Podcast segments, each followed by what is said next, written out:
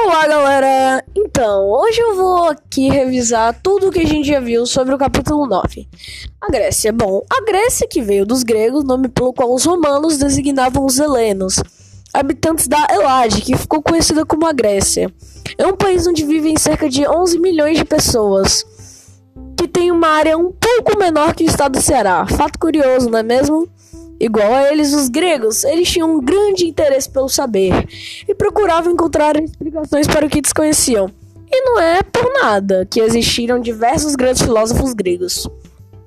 A Grécia se formou a partir dos jônios, eólios e dórios, povos indo-europeus que chegaram à região em períodos posteriores e formaram a base do povo grego.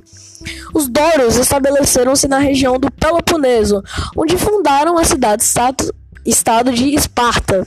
Os jônios chegaram depois dos dórios e estabeleceram-se na região central da Grécia. Esses povos tinham línguas, hábitos e costumes semelhantes ao...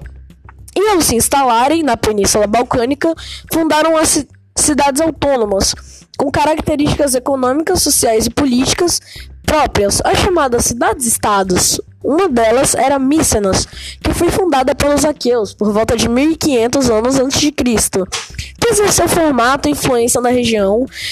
Devido à sua influência, os que chamaram da civilização micênica é o termo para descrever a última fase da Idade do Bronze na Grécia Antiga, abrangendo assim a primeira civilização avançada na Grécia continental, com seu estado pa palaciano, organização urbana, obras de arte e sistema de escrita.